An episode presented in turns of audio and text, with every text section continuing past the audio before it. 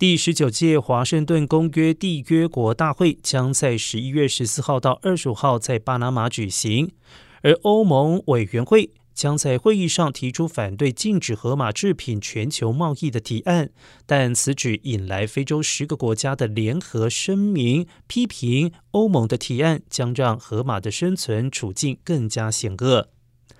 根据华盛顿公约贸易资料库，二零零九年到二零一八年，有将近一万四千头的河马制品在全球贸易。尽管目前估计还有十一万五千头到十三万头的野外个体，但过去十年间，河马的数量已经减少了百分之三十到百分之五十。